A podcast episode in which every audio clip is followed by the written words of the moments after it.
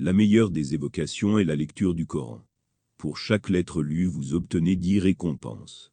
Il y a approximativement 321 180 lettres dans le Coran, donc en multipliant par 10, on obtient un total d'environ 3 211 800 récompenses par lecture complète. Voir Tirmidhi, 2910. Répétez 100 fois. Subhanallah.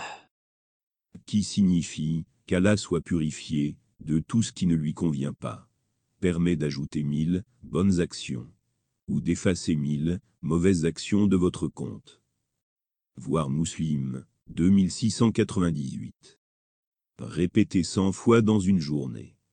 Subhanallahi wa bihamdah.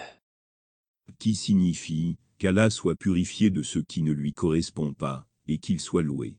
Permet de se voir effacer ses péchés même s'ils sont équivalents, en quantité, à l'écume de la mer. Voir Muslim, 2691.